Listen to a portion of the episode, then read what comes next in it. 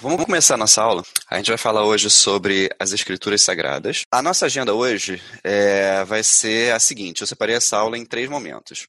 Primeiro, a gente vai falar um pouco sobre a inspiração divina da Bíblia, é, o que, que significa inspiração divina, né? No final desse momento, eu vou abrir para dúvidas, vou ver as dúvidas que vocês têm, vou responder, e a gente vai passar para um segundo momento, onde eu vou falar um pouco sobre a confiabilidade da Bíblia, como eu posso confiar na Bíblia. Depois disso, eu vou abrir para dúvidas de novo, e a gente vai para o nosso último momento, que é sobre como ler a Bíblia. Eu vou dar algumas dicas de como a gente pode ler e interpretar melhor a nossa Bíblia. É, e por fim, vamos ver as dúvidas finais, e aí é, a gente encerra a aula. Antes de a gente começar aqui, acho que tem alguém. Deixa, deixa eu ver se está tudo certo aqui. Tudo certo, pessoal? Faz, faz um joinha, por favor, se está tudo certo. Beleza, então, então vamos lá. Bom, antes de a gente começar nessa primeira parte aqui sobre como entender o que é inspiração divina, eu quero que vocês pensem numa coisa. Como eu posso entender que a Bíblia é inspirada por Deus se ao mesmo tempo eu leio a minha Bíblia e, e, é nítido que a Bíblia foi escrita por pessoas diferentes, pessoas que têm estilos diferentes, pessoas que têm é, raciocínios, é, estruturas de raciocínio diferentes.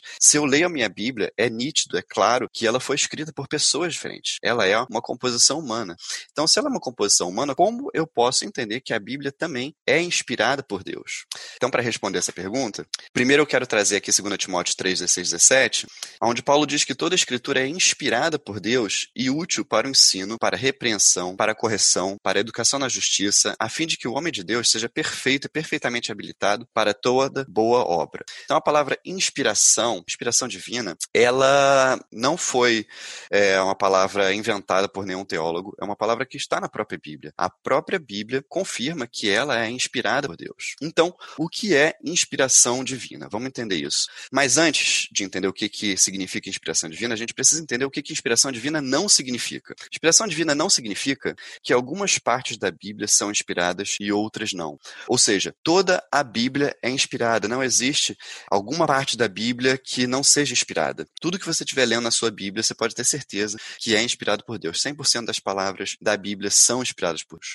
Segunda coisa, que pessoas escreveram em estado alterado, ou seja, a inspiração divina deixou as pessoas num tipo de transe onde elas não estavam conscientes. Isso não é inspiração divina, não é assim que a inspiração divina funciona, tá? Não é como no espiritismo que uma entidade possui a pessoa, a pessoa não tem consciência do que está acontecendo. Não é assim que funciona a inspiração divina. A inspiração divina mantém a pessoa com a sua total é, capacidade de, de pensamento, de raciocínio, de consciência.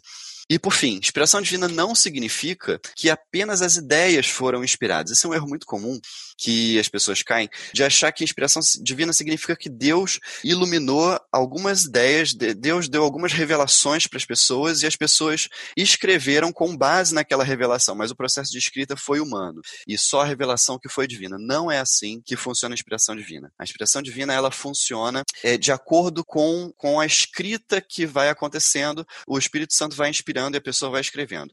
É uma coisa simultânea, não é antes somente. E bom, entendendo que inspiração divina não significa, a gente precisa entender o que, que inspiração divina significa. Então, inspiração divina significa que Deus soprou as mensagens aos homens e através deles. Agora, a gente precisa tomar cuidado aqui com esse sopro, né? O que, que é esse sopro? Esse sopro não é um ditado, tá? Deus não ditou as palavras no ouvido das pessoas e as pessoas escreveram, porque se fosse assim, é, a gente não teria estilos diferentes na Bíblia, teria um único estilo que era o estilo de Deus.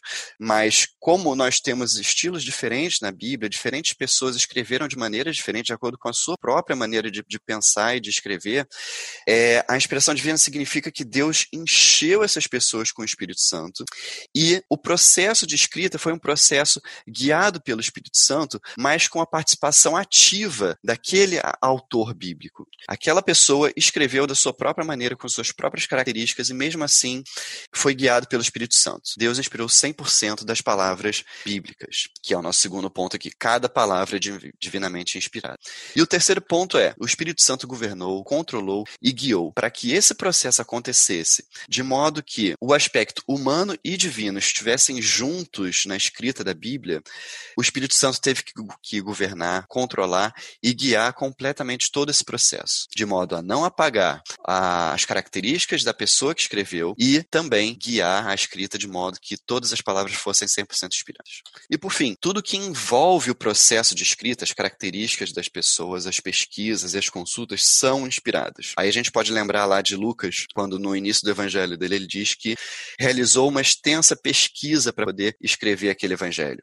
Essa pesquisa, ela também é inspirada por Deus, ela também foi inspirada por Deus, tá? Todo o processo de escrita foi inspirado por Deus. É muito comum em alguns livros da Bíblia os autores fazerem referências a outros livros. Essas referências, essas consultas também são inspiradas. Todo o processo de escrita é divinamente inspirado, de modo que 100% das palavras sejam inspiradas por Deus. Segundo Pedro 1, 20, 21, Pedro diz que, antes de mais nada, saibam que nenhuma profecia da Escritura provém de interpretação pessoal, pois jamais a profecia teve origem na vontade humana, mas homens falaram da parte de Deus impelidos pelo Espírito Santo. Quem falou? Foram homens que falaram. Mas por que que eles falaram? Porque eles foram impelidos pelo Espírito Santo. É, é importante a gente atentar numa palavrinha lá em cima, profecia. Saibam que nenhuma profecia da Escritura provém de interpretação pessoal. A palavrinha profecia aqui, ela não significa apenas uma revelação do futuro, tá? É importante a gente entender isso, que profecia é toda palavra que vem de Deus, seja ela uma revelação do futuro ou não, tá? Importante aqui, profecia é toda palavra que vem de Deus. Então, nesse sentido, toda a Bíblia é uma profecia, porque toda a Bíblia, ela é palavra de Deus. Então, quando ele está falando aqui, nenhuma profecia da Escritura provém de interpretação pessoal, ele está falando de toda a Bíblia. A Bíblia toda, nenhuma parte dela provém de interpretação pessoal, das, dos autores que escreveram. Não foi uma interpretação deles. Apesar de terem sido homens que escreveram, eles foram impelidos pelo Espírito Santo. Então, é assim que funciona inspiração divina. Homens escrevem com sua própria maneira de escrever, com sua própria maneira de ser, mas impelidos pelo Espírito Santo. Então, para a gente fechar essa parte inicial aqui, a gente tem Deus, tem o autor do livro e tem o cristão, que somos nós que estamos lendo a Bíblia. Como funciona todo esse processo? Então, Deus precisa inspirar aquele autor. Deus precisa dar uma inspiração especial para aquele autor escrever o seu livro. Então, quando Deus dá essa inspiração, o autor escreve, ele registra, escreve aquele livro. Tá? Agora, como eu leio isso que foi escrito de maneira inspirada? A minha leitura de um livro inspirado não pode ser uma leitura simples, não pode ser uma leitura comum. Eu preciso da ajuda de Deus para ler aquele livro que foi divinamente inspirado. Então, o que, que Deus pode fazer nesse processo? Né? Aliás, o que, que Deus faz nesse processo para que a gente possa ler as escrituras inspiradas? Deus não nos inspira para ler. Deus inspirou o autor para escrever. O que Deus faz é nos iluminar. Deus ilumina ilumina a nossa mente para que a gente possa ler aquilo que foi escrito de maneira inspirada, tá? Então, o, o processo dá assim, Deus inspira o autor, por um lado, inspirou já no passado, ele não inspira mais, e Deus nos ilumina até hoje para que possamos ler aquilo que foi escrito de maneira inspirada. Então, por favor, gente, quando vocês forem ler a sua Bíblia, não leiam a Bíblia como vocês leem o WhatsApp, tá? A Bíblia é um livro que foi inspirado por Deus. A gente não pode ler ele de qualquer jeito. Leiam a Bíblia pedindo iluminação a Deus, pedindo que Deus revele o que ele quer falar, que Deus abra os seus olhos, tá? Leia a Bíblia em espírito de oração. Então, eu vou parar esse primeiro momento aqui, vou ver as dúvidas que vocês têm. Deixa eu ver se apareceu alguma dúvida aqui, antes da gente passar para o nosso segundo momento. Não? Nenhuma dúvida? Beleza, então. Vamos continuar aqui. Opa, deixa eu achar a parte aqui, compartilhar de novo. E vamos lá. Bom, a gente vai passar agora por uma segunda parte da nossa aula, onde eu vou falar um pouco sobre a confiabilidade da Bíblia. Ou seja, como eu posso saber que os livros que compõem a Bíblia são realmente confiáveis. A gente viu que os livros da Bíblia são inspirados por Deus. Agora, como eu posso entender que os livros que estão na minha Bíblia são realmente os livros inspirados e os livros que não estão, não são? Como eu posso fazer essa distinção?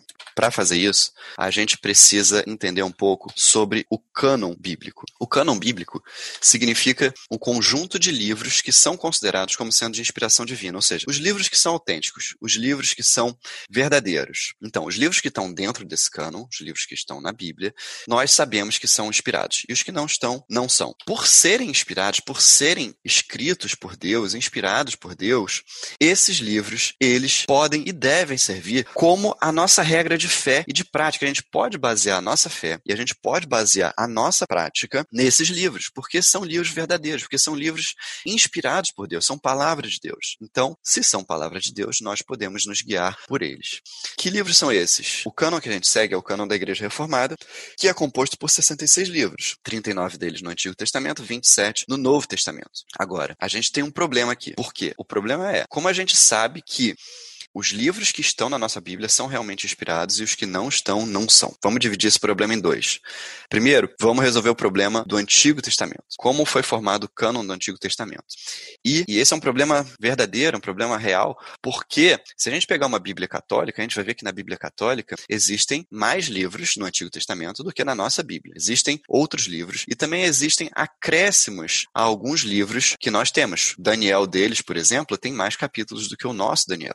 Então, nós chamamos esses livros de apócrifos e também esses acréscimos. Apócrifos significa que esses livros não possuem inspiração divina. Esses livros não foram inspirados por Deus. E se eles não foram inspirados por Deus, eles não têm autoridade. E se eles não têm autoridade, eles não podem servir como regra de fé nem de prática. A gente não pode se guiar por esses livros porque eles não têm inspiração divina. Mas o problema permanece. Como eu sei que esses livros não são inspirados por Deus? Então, para simplificar a questão aqui, gente tem duas respostas para isso. A primeira é que esses livros eles foram escritos, todos eles, depois de Malaquias. Esses livros podem ser datados e a datação deles dá que eles foram escritos depois de Malaquias, ou seja, depois que a revelação de Deus no Antigo Testamento tinha cessado. Deus se revelou até a época de Malaquias. Depois de Malaquias, Deus não deu mais a sua revelação e ela só foi voltar com Jesus. Então, nesse período, esses 400 anos, não existiu revelação de Deus. Então, se esses livros foram escritos durante esse período, esses livros não podem ter sido inspirados. E a segunda resposta é que esses livros, apesar de eles serem do Antigo Testamento, eles não estão na Bíblia hebraica, ou seja, os próprios judeus não reconhecem esses livros como sendo inspirados por Deus. Então, nós, nesse ponto, seguimos os judeus. Na época de Jesus, Jesus usava a Bíblia hebraica. A Bíblia hebraica dele não tinha esses livros, então a nossa também não tem. Então, nesse ponto, nós nos guiamos pela, pela, pela Bíblia hebraica. Bom, resolvido esse problema do Antigo Testamento, agora a gente tem o problema do Novo Testamento. Como a gente sabe que os livros do Novo Testamento são realmente inspirados? E o Novo Testamento, é, ele tem um problema de natureza diferente. Por quê? Os livros do Antigo Testamento, quando, quando a igreja surgiu, esses livros já existiam. Agora, os livros do Novo Testamento, não. Eles foram escritos durante o período da igreja. Então, é, além desses livros que estão na nossa Bíblia, no nosso Novo Testamento, existiam outros livros que também foram escritos nesse período. Então, a igreja precisou definir critérios para determinar o que que entraria e o que que não entraria no Novo Testamento. Quais livros seriam aceitos como inspirados e quais livros não seriam aceitos. Bom, esses critérios foram os seguintes. O primeiro é o critério da apostolicidade, ou seja, o livro, para entrar no Novo Testamento, ele deveria estar ligado a um apóstolo. Por que um apóstolo? Porque a mensagem do Novo Testamento, ela é a mensagem trazida por Jesus. Jesus Cristo trouxe uma mensagem para nós, estabelecendo uma nova aliança. Só que Jesus não escreveu nenhum livro. Então, se Jesus não escreveu nenhum livro, quem seria mais adequado para escrever livros sobre a mensagem de Jesus? Ora, as pessoas que andaram com Jesus, pessoas que estiveram com Jesus durante todo o período do ministério deles, as pessoas que comeram com Jesus, que respiraram Jesus, que ouviram as mensagens de Jesus dia e noite, e essas pessoas eram os apóstolos. Então, ninguém mais indicado para trazer a mensagem que Jesus trouxe do que os apóstolos. Então, por isso que os livros, eles precisavam estar ligados a um apóstolo. Então, se você pega lá os evangelhos, por exemplo, Mateus, Marcos, Lucas e João. Mateus e João são apóstolos, são discípulos de Jesus. Agora, Marcos e Lucas não são. Então, como passar no critério de apostolicidade? O critério de apostolicidade, ele diz que o livro deveria ter sido escrito por um apóstolo ou estar associado diretamente a um apóstolo. Então, por exemplo, o evangelho de Marcos, Marcos era discípulo de Pedro. Marcos teve um Pedro durante muitos anos. Ele ouvia de Pedro e ele escreveu o evangelho dele a partir das mensagens de Pedro. Então, o evangelho de Marcos está totalmente associado, diretamente associado com o apóstolo Pedro. Assim como o evangelho de Lucas está associado com o apóstolo Paulo. É, Lucas era companheiro de Paulo, era missionário junto com Paulo, então ele escreveu o evangelho dele a partir do, da mensagem de Paulo e das suas próprias pesquisas. Então, o evangelho de Lucas está diretamente ligado ao apóstolo Paulo e o de Marcos ao apóstolo Pedro. Assim, a gente pode fazer com todos os outros livros do Novo Testamento para que eles pudessem passar nesse critério de apostolicidade. O segundo critério é o critério de ortodoxia, ou seja, a mensagem do livro que iria compor o Novo Testamento, ela não poderia contradizer o testemunho dos apóstolos. Exatamente pelo que eu falei agora há pouco, porque os apóstolos eram as pessoas mais indicadas para reproduzir a mensagem de Jesus. Então, se aparecesse um livro com uma mensagem que ia contra a mensagem de Jesus, que era a mensagem dos apóstolos também, é, não faria sentido isso estar no Novo Testamento. Por que, que Deus iria revelar uma coisa nova que contrariava uma coisa que o próprio Jesus tinha vindo dizer? Não faz sentido. Então, é, um livro com uma mensagem que contradissesse o testemunho apostólico não poderia entrar no Novo Testamento. E, por fim, o critério da relevância. O critério da relevância diz que é, um livro, para ser é, é, utilizado no Novo Testamento, ele deveria ter sido utilizado primeiro nas igrejas primitivas, deveria ter sido, é, deveria ter se mostrado útil para a vida das igrejas e para a edificação dos cristãos. As igrejas é, da igreja primitiva, da era da igreja primitiva, eram várias igrejas espalhadas pelo Império Romano.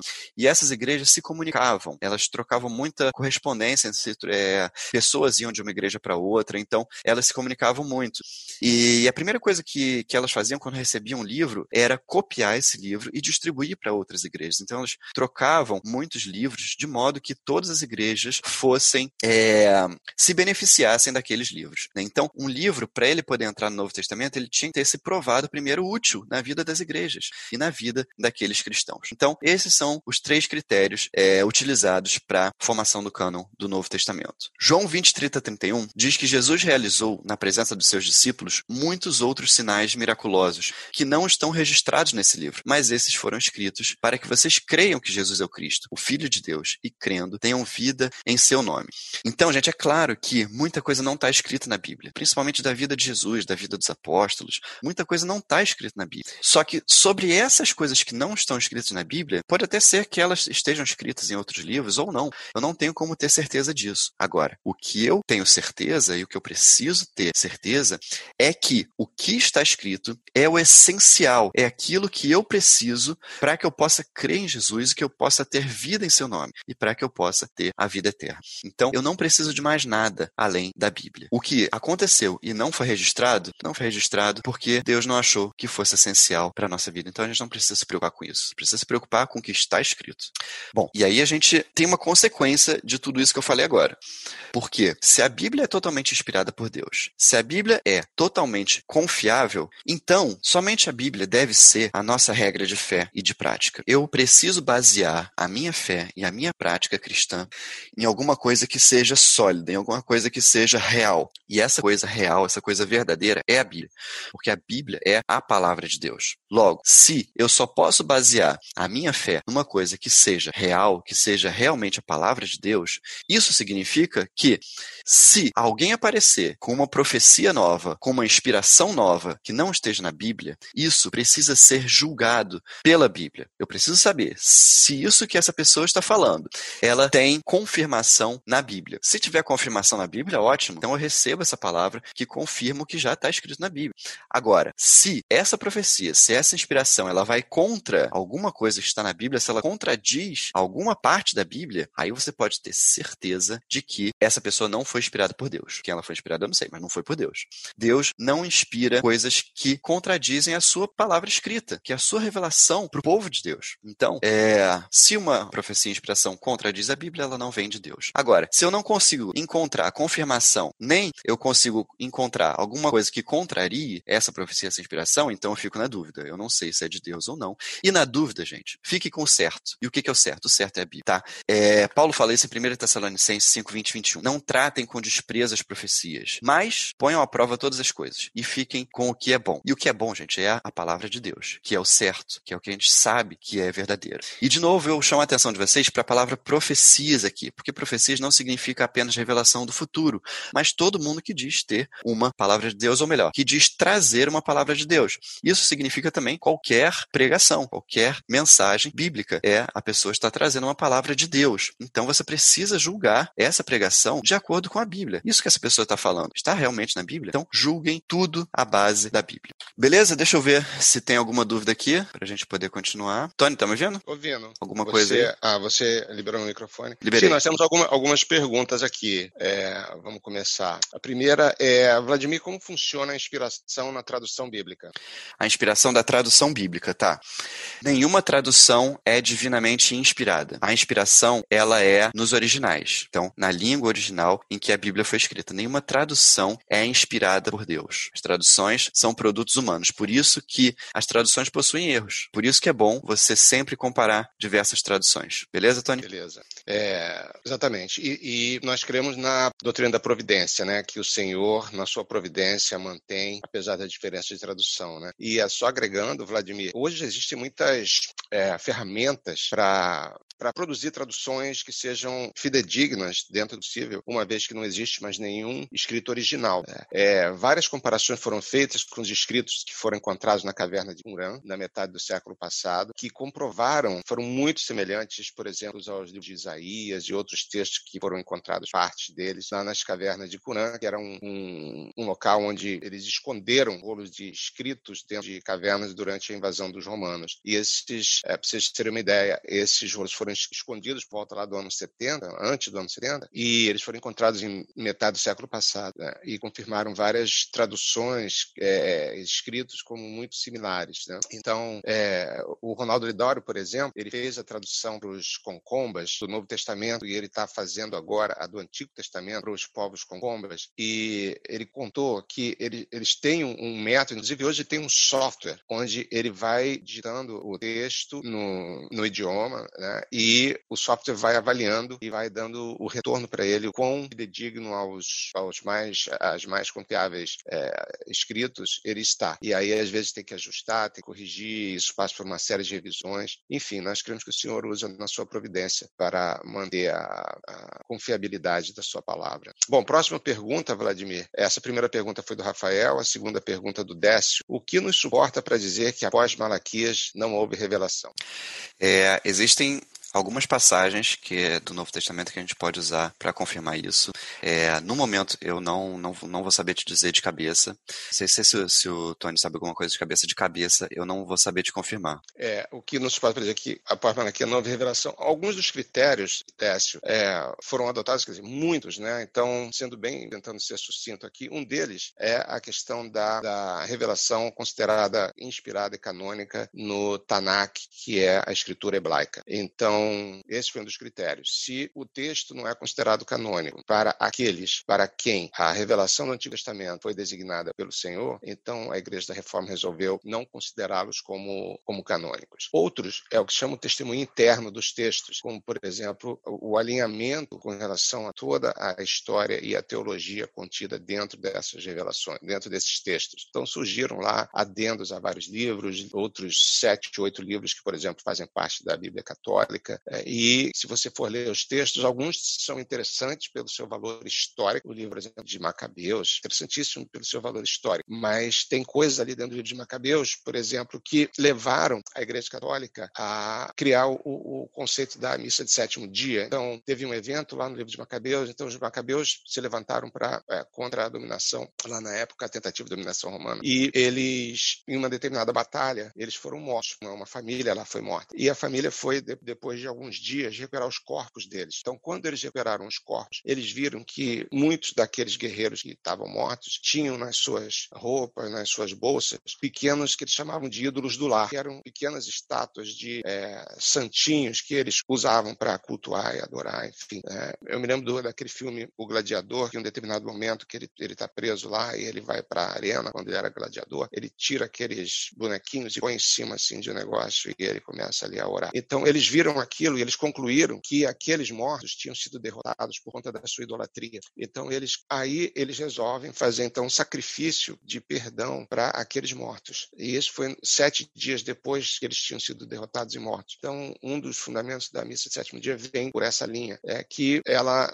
não tem a, a sustentação com o resto da Bíblia de você orar, interceder pela pela salvação, pela purificação, pelo perdão de pecados, de morte. Então são alguns exemplos que mostram o testemunho interno da teologia existentes lá dentro. Né? Então, falei primeiro da, da, da, da presença no cano hebraico, segundo o testemunho interno, e o terceiro, bem especial também, é os livros terem, não terem nunca sido citados ou referidos por nenhum escritor canônico do Novo Testamento. Nós não vemos nenhuma referência a esses escritos dentro do Novo Testamento, enquanto que o Novo Testamento está todo cheio do Antigo Testamento. Os autores bíblicos, o Senhor Jesus usava o Antigo Testamento todo e nenhum deles usou esses escritos é, apócrifos, como nós chamamos, ou deuterocanônicos, os católicos chamam. É, a terceira pergunta, como Hebreus passa no critério de apostolicidade? Vladimir, você quer essa? Quer que eu pegue Hebreus? essa? É. Ah, é, eu vou falar se tiver alguma coisa então, para complementar, você complementa depois.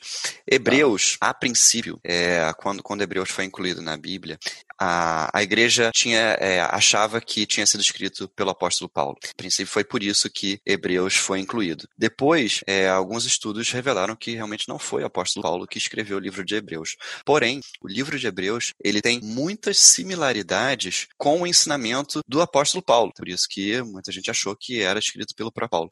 É, então, por isso, a gente sabe que, apesar dele não ter sido escrito por Paulo, ele estava diretamente relacionado à teologia de Paulo. Muita coisa gente consegue é, comparar com os escritos de Paulo. Certo, Tony? Certo, certo. É, então, a gente não sabe quem foi o autor, então houve uma certa discussão. Aparentemente, é, a igreja ela não decide quais são os livros canônicos, ela apenas reconhece. Quem inspirou foi o Senhor, a igreja simplesmente reconhece a canonicidade. Então, Hebreus é, passou por esse crivo, teve bastante discussão, como o Vladimir falou. É, Calvino, para Calvino, foi o apóstolo Paulo, e nos comentários de Hebreus de Calvinos ele, ele sempre usou o apóstolo Paulo, mas é, depois de estudos e análises né, mostraram que provavelmente não foi o apóstolo Paulo. Mas o comentário principal na decisão é que é o testemunho interno. Nem o livro do, da, da Sagrada Escritura fala assim com tanto alinhamento e profundidade com relação à pessoa e obra de Jesus Cristo, como nosso sumo sacerdote, como ele faz uma varredura de todo o Antigo Testamento, interpreta o Antigo Testamento, interpreta Salmos, muitas passagens, todo ele é alinhado e, e fundamentado nas doutrinas dos apóstolos. É interessante, tem um texto na, no,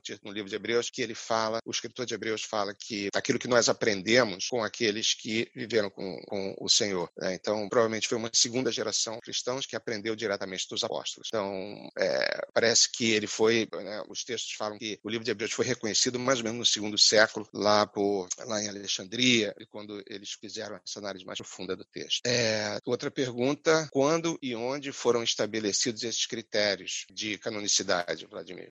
Ah, você sabe de cabeça isso. Não, esse não existe uma data, né? é, não existe uma data, mas existe uma história que vem sendo discutida desde, desde lá da Septuaginta, quando se buscou fazer a tradução dos textos do hebraico para, para o grego, e aí esses textos apócrifos foram inseridos. Né? E aí, já passando para essa pergunta da Simone, alguns livros que têm acréscimo, por exemplo, o livro Daniel, tem, tem alguns capítulos a mais, né? é, não, é, tem, foram inseridos depois foram inseridos esses acréscimos depois da no período interbíblico, que é esse período que o Vladimir falou depois de Malaquias. Né? Então, ali esses livros entraram no, no, na lista de escritos que foram traduzidos. E a Septuaginta, então, teve esses livros lá no final como um apêndice, como deuterocanônicos, e isso virou uma, uma discussão. É, a Septuaginta era praticamente o livro de cabeceira dos escritores do Novo Testamento, do próprio Senhor, é, e essa discussão, ela seguiu depois, foi é, traduzida por Jerônimo lá para latim, com a Vulgata Latina, né? e ela então culminou com a Reforma Protestante, onde os reformadores decidiram que viram e que não poderiam reconhecer aqueles livros por aqueles critérios que a gente falou anteriormente. E aí a contra-reforma da Igreja Católica, então, e já estamos falando isso no ano, ano de 1500, 1600, a contra-reforma falou, ah, então a Igreja Protestante não reconhece, então nós vamos reconhecer. E aí a Igreja Católica acabou mantendo esses escritos dentro do seu, da sua Bíblia. Passando aqui para outra pergunta da Beatriz. Reduzir a experiência de Deus conosco apenas nos escritos bíblicos, por ela ser totalmente confiável, não seria uma espécie de idolatria transformar Deus experiência em Deus imagem?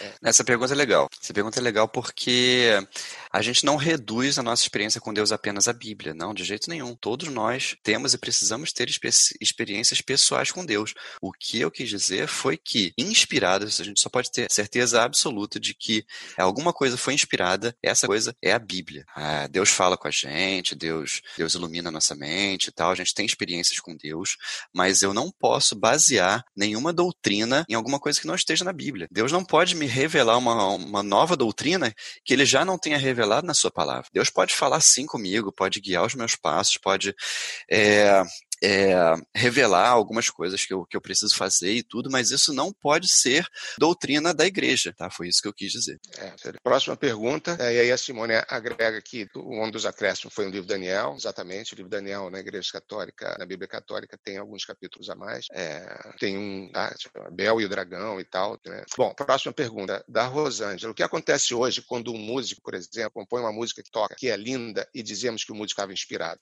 É, assim, inspiração é figura de de linguagem. Né? Não é uma inspiração é, no, sentido, no mesmo sentido que a inspiração dos livros bíblicos. Eu não posso pegar uma música e dizer que 100% das palavras daquela música estão corretas inspiradas por Deus, são palavras do próprio Deus. Eu não posso dizer isso. O músico pode ter sido iluminado, ele pode ter tido é, uma iluminação especial de Deus para escrever de acordo com a sua palavra. Mas é, essa música ela não pode, de jeito nenhum, ter sido inspirada no mesmo sentido que os livros da Bíblia são inspirados. Ok. É, vamos lá. Pergunta da Fátima: o livro de Isaías foi todo escrito por ele? É, provavelmente não, mas isso é uma discussão bem mais profunda. É. Em geral, as tradições, é, tanto o judaísmo quanto o cristianismo, entende que é, há partes que provavelmente não foram escritas por ele, mas teriam escrito supervisionadas por ele, é, e o que não invalida a, a, inspiração, o fato de ele ter sido inspirado. Né? Então, há muitas discussões, não só sobre o livro de Isaías, mas sobre vários outros do Antigo Testamento,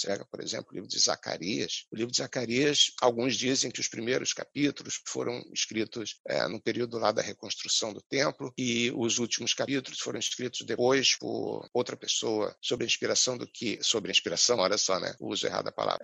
É, com base na, naquilo que é, Zacarias tinha escrito. É, outros dizem que foi escrito muitos séculos depois é, e outros dizem que foi escrito por ele. Né. O fato é que o conteúdo está incluído na, na, no cânon hebraico passou nos critérios de canonicidade, foi reconhecido e serve como, experiência para nós, e regra de fé e prática. Então, existe muita é, debate, muita análise com relação a algumas partes, várias partes, tanto do Antigo quanto do Novo Testamento. Né? É interessante que tem alguns comentaristas bíblicos que, lembrei agora de Zacarias, esses últimos capítulos, falam: eu me recuso a comentar esses últimos capítulos de tão complicado que é, não sei o que, que o autor estava é, tentando explicar com esse texto, mas eu recomendo que vocês peçam a iluminação do Espírito Santo quando vocês estiverem lendo esses últimos, acho que se não me engano são os dois capítulos. É, pergunta do Décio, por que que tem acréscimo nos livros? Foram escritos depois do original? Sim, foram escritos depois do original. Esses acréscimos, eles também são do período interbíblico. Uhum, ok. É, última pergunta, o que nos dá o questionamento de que não foi Paulo que escreveu Hebreus?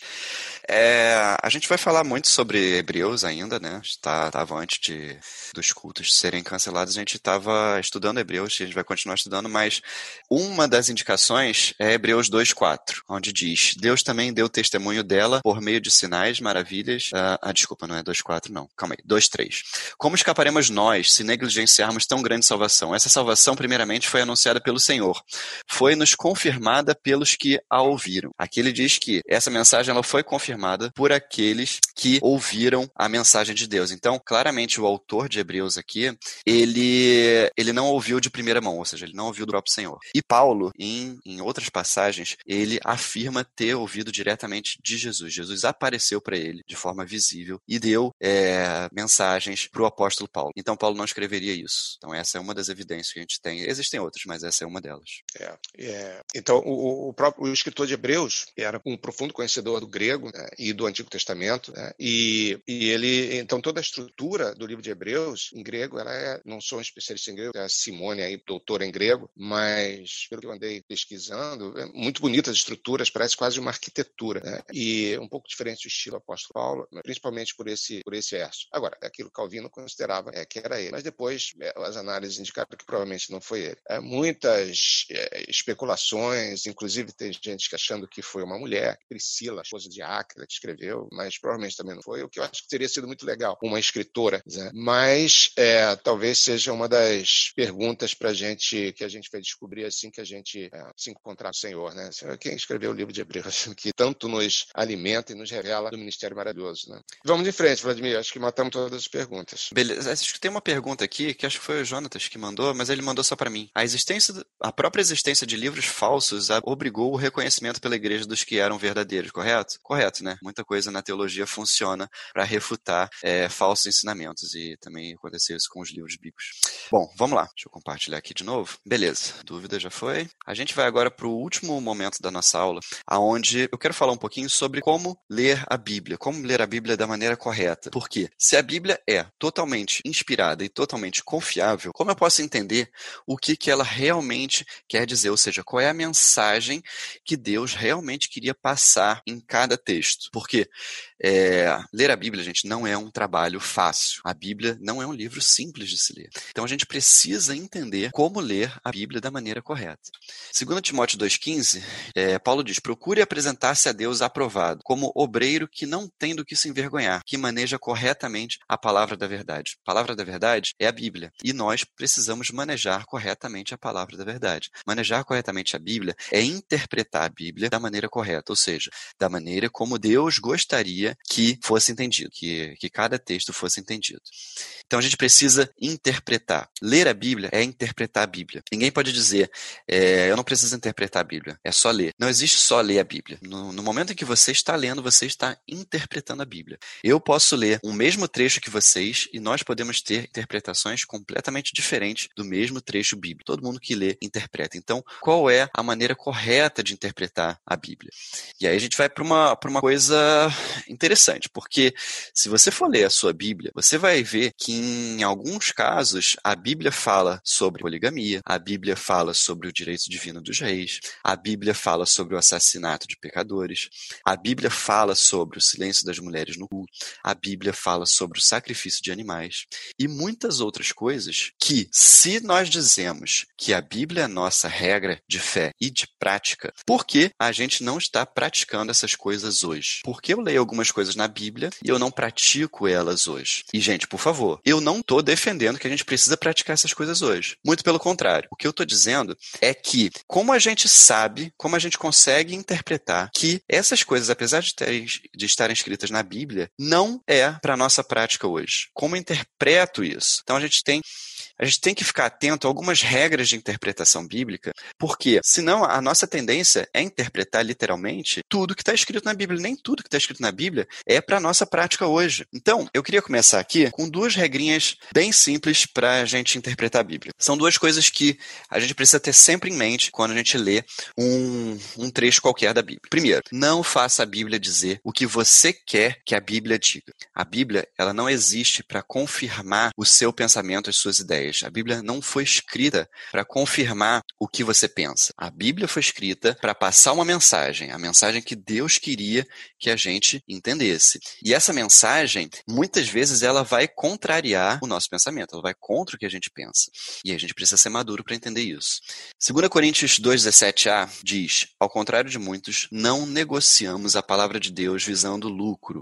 O que, que é negociar a palavra de Deus? Negociar a palavra de Deus é distorcer dizer o que Deus quis dizer. Dizer uma coisa que não foi aquilo que o autor é, quis dizer naquela passagem. Então, distorcer a mensagem bíblica é negociar a palavra de Deus. E por que, que as pessoas fazem isso? As pessoas fazem isso visando lucro, ou seja, visando um benefício próprio. As pessoas distorcem a palavra de Deus em benefício próprio. Então, a gente precisa tomar muito cuidado para não fazer isso também, para não distorcer a palavra de Deus simplesmente porque um trecho me beneficia se eu interpretar de um jeito jeito não vai me beneficiar se eu interpretar de outro. Segundo ponto, não espiritualize onde o texto não permite. Quando a gente lê é, Atos 27, 29, por exemplo, temendo que fôssemos jogados contra as pedras, lançaram quatro âncoras da popa e faziam preces para que amanhecesse o dia. Alguém pode ler esse versículo e querer perguntar, por exemplo, quais são as âncoras que sustentam a sua fé? Quais são as âncoras que te sustentam em Deus? Aí você pode falar, é a âncora da fé, é a âncora do amor, é a âncora, sei lá do que, não importa. Não importa, porque não é isso que o texto está querendo dizer. Quatro âncoras aqui nesse texto são quatro âncoras de barco, e ponto. Não existe um significado oculto por trás do texto. Simplesmente porque, se existisse um significado oculto por trás do texto, quando esse significado ele fosse revelado por alguém, por alguma pessoa, essa pessoa, ela teria que se basear em alguma coisa para revelar esse significado. E no que, que ela pode se basear se isso não está escrito na Bíblia? Na Bíblia ela não pode se basear, porque o significado é oculto. Então ela vai se basear em alguma coisa que não está escrita na Bíblia, e nós já vimos que coisas que não escritas na Bíblia não são inspiradas e não podem ser regra de fé e prática da igreja. Então, é, essas duas regras são muito importantes. Não faça a Bíblia dizer o que você quer que ela diga, não espiritualize onde o texto não permite. Agora, tem algumas dicas que eu quero passar para vocês. Quando você for ler a sua Bíblia, você tem que pensar em algumas coisas. A primeira, é, a gente já falou sobre isso na, nas dúvidas, a Bíblia não foi escrita em português. A Bíblia foi escrita em hebraico, algumas partes em aramaico e em grego. Então, as traduções elas não são inspiradas. Portanto, a gente precisa tomar muito cuidado na hora de ler a nossa Bíblia em português, porque algumas palavras em português podem ter um significado que não é o significado que as palavras têm nas línguas originais. Por exemplo, 1 Coríntios 4:1. Assim, pois, importa que os homens nos considerem como ministros de Cristo e despenseiros dos mistérios de Deus. Essa palavra ministros aqui, ela pode nos levar a entender que ministro de Cristo é uma posição elevada em Cristo. Então, perto dos outros homens, nós temos uma posição elevada em Cristo, porque nós conhecemos ministros como os ministros da República, que são posições elevadas. Só que a palavra que é traduzida aqui como ministros, ela no grego, o sentido dela vai mais no, no do contexto náutico ou seja, essa palavra era usada para falar sobre escravos que estavam em determinada parte do, do, do lá, barco, enfim, da embarcação. Então, escravo não é uma posição elevada, portanto, é, o nosso sentido de ministros aqui não é o sentido correto da palavra. Essa tradução aqui é a tradução ao meio da revista, revista e atualizada. Na NVI, por exemplo, que é uma tradução que eu gosto mais, ele já traz que os homens nos considerem como servos de Cristo, que já vai mais perto do sentido original. Então, por isso que é bom sempre comparar diversas é, traduções. Outro ponto: a nossa cultura é completamente diferente da cultura da, das épocas bíblicas. As pessoas que escreveram os livros da Bíblia, elas viviam numa cultura que não é a nossa cultura. Era uma cultura completamente diferente da nossa hoje. A começar que eles não moravam num sistema capitalista, eles não tinham democracia, eles não tinham a tecnologia que nós temos hoje. A relação interpessoal era diferente. Então, toda a nossa interpretação, ela precisa passar em um filtro cultural porque senão eu posso ser tentado a, a, fazer uma aplicação que não é a aplicação correta. Por exemplo, 2 Coríntios 13, 12, quando Paulo fala, saúdem uns aos outros com um beijo santo. Isso não significa, ou seja, eu não posso usar esse versículo para justificar que todo mundo tem que se beijar na igreja. Por quê? O beijo era uma forma de cumprimento muito comum naquela época e não é comum para nós hoje. É até comum para outras é, culturas hoje, mas não para nossa. Então eu não posso aplicar esse versículo de maneira direta. Eu preciso passar esse versículo em um filtro cultural. Outro ponto. O autor queria que sua mensagem fosse entendida pelos leitores da sua época. Isso aqui é importantíssimo. Um texto ele não pode significar hoje o que ele não poderia ter significado para as pessoas que viveram naquela época, na época em que o texto foi escrito. Então, eu não posso pegar um texto e dar uma interpretação de que aquelas pessoas não poderiam ter. Por exemplo, eu não posso pegar Apocalipse, onde diz que as pessoas vão receber o sinal da besta na mão e dizer que é um chip que eu vou implantar na mão das pessoas. Porque simplesmente as pessoas daquela época não sabiam o que era chip. Eles jamais poderiam ter esse tipo de entendimento. Então nós também não podemos fazer esse tipo de aplicação. Outro ponto: duas partes da Bíblia não podem se contradizer. Se você estiver lendo a sua Bíblia e a sua interpretação levar você a crer que esse trecho está falando alguma coisa que é diretamente contrária a outro trecho da Bíblia, então muito provavelmente a sua interpretação está errada. Você precisa ir mais fundo, estudar mais entender o que o texto realmente quer dizer. Porque é, a Bíblia possui um autor só, que é o próprio Deus. E Deus não se contradiz. Deus é o mesmo ontem, hoje, sempre. Deus não muda. Então Deus não pode dizer uma coisa na Bíblia que contradiz outra coisa que ele disse antes. Tá? Então, é preciso buscar interpretações que harmonizem é, todas as partes da Bíblia. E, por fim, a Bíblia possui diferentes estilos literários. Tem partes da Bíblia que são narrativas, outras partes são crônicas, leis, poesias, provérbios, oráculos, parábolas, cartas, apocalipses, enfim, tem uma série de estilos diferentes dentro da Bíblia.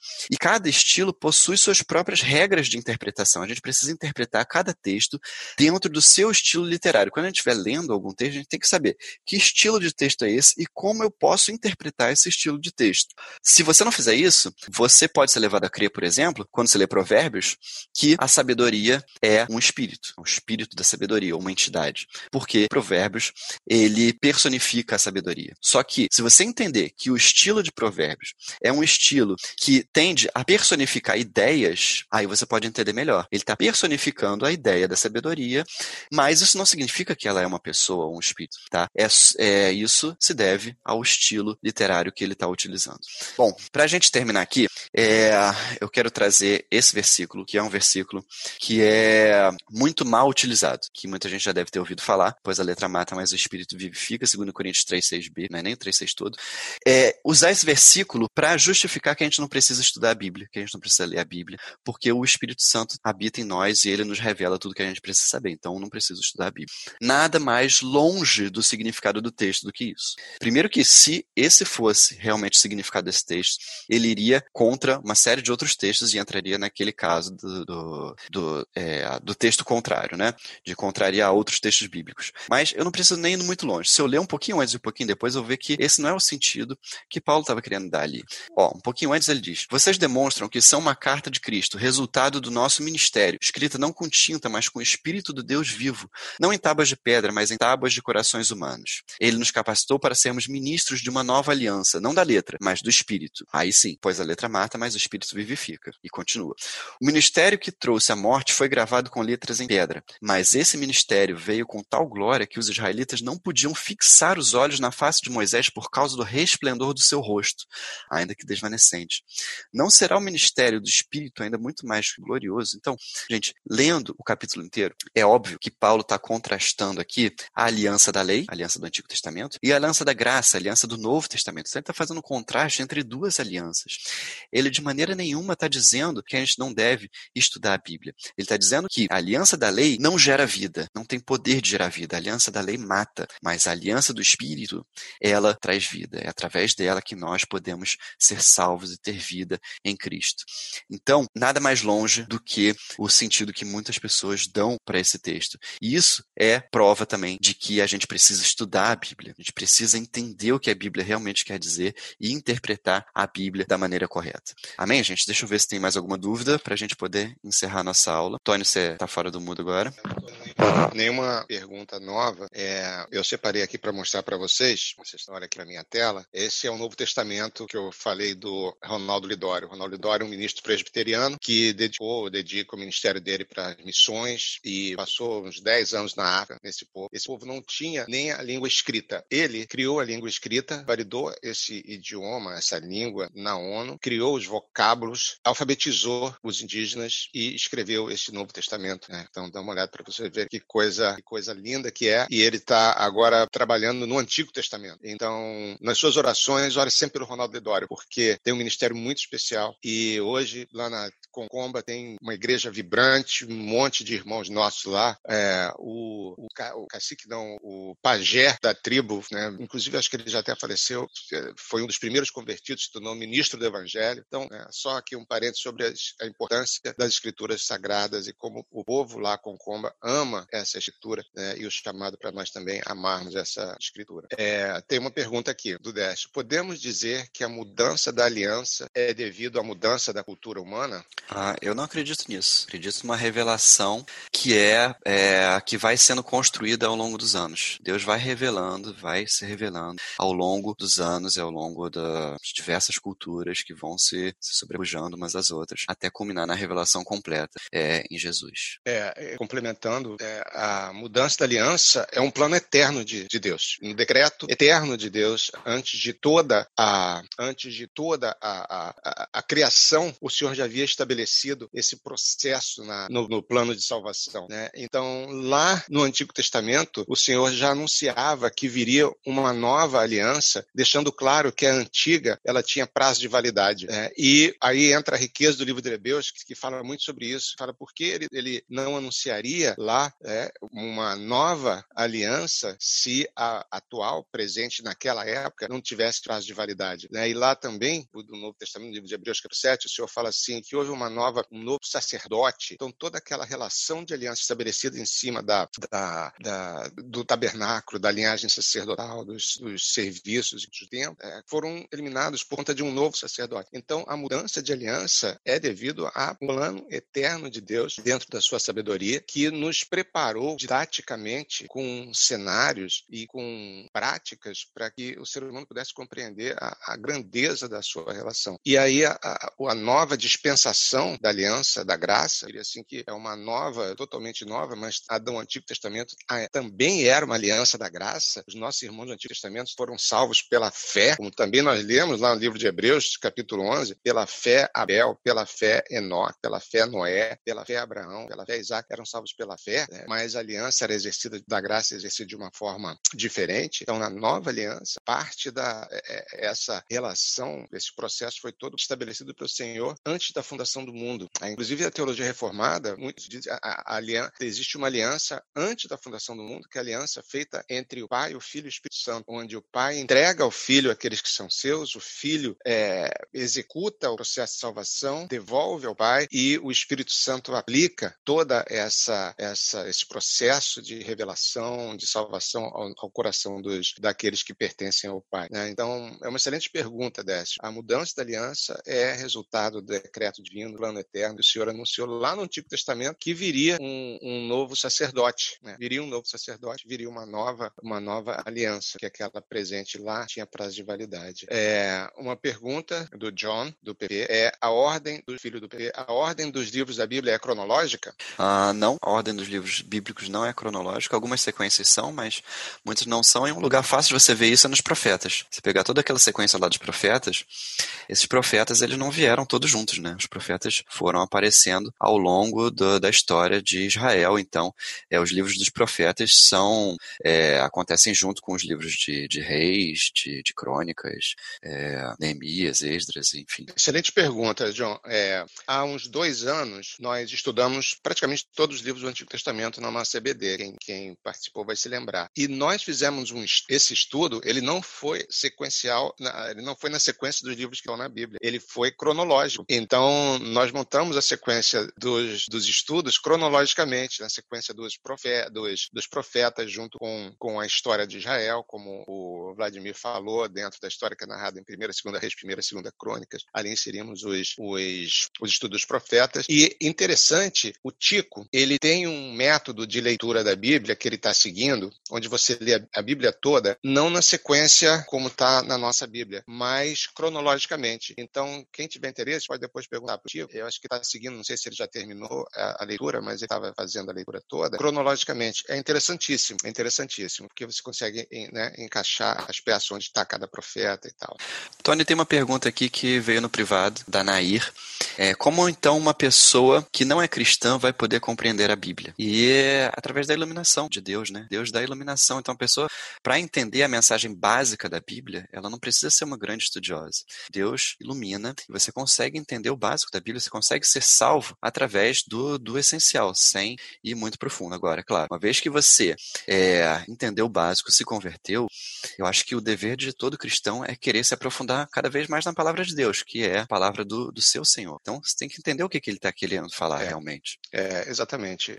Nair, é, também é uma excelente pergunta, porque o, se não houver a ação do Espírito Santo, a pessoa. Qual foi a pergunta, Nair? Repete aí, Vladimir, para ver o termo que ela usou. Foi como então aquela pessoa que não é cristã vai poder compreender a Bíblia? Pois é, ela só vai poder compreender o Espírito revelado na Bíblia quando o próprio Espírito Santo desvendar, tirar as vendas dos olhos, porque é, ela pode ler, e eu me lembro de um colega meu da faculdade, e a gente conversava ele não era cristão, a gente conversava muito sobre, sobre a Bíblia, isso, né? É muito curioso. Ele tinha lido a Bíblia inteira, já mais de uma vez. Né? Então, em, ao mesmo tempo que tem muita gente, muitos irmãos nossos que não leram a Bíblia toda, ele não era cristão, ela, é, ele tinha lido a Bíblia toda, mas ele não compreendia o Espírito e a revelação, porque o Espírito Santo ainda não havia entrado no coração para tirar, como diz o texto, as escamas dos olhos e do coração para compreender. Se ele não for é, regenerado, primeiramente, não for tirado essas escamas, não vai compreender. Né? Como vai compreender? No princípio era o verbo, e o verbo estava Deus, e o verbo era Deus. Né? É, é, se é, não tiver o toque do Espírito Santo. Né? Então, uma excelente pergunta também. Compreensão da Bíblia, vamos lá. É, última pergunta, porque faltam 10 minutos para o culto. Última pergunta. Compreensão da Bíblia é fé? Acho que fé e compreensão da Bíblia são duas coisas diferentes, né? Fé é você crer em Jesus como seu único Senhor e Salvador. Isso é fé. Compreensão da Bíblia é outra coisa. É necessário também, mas é outra coisa, são coisas diferentes, né? É. A compreensão da Bíblia demanda um esforço, demanda um esforço. Então, demanda você parar, ler a Bíblia em estado de oração e estudar. Nós temos aí milênios de,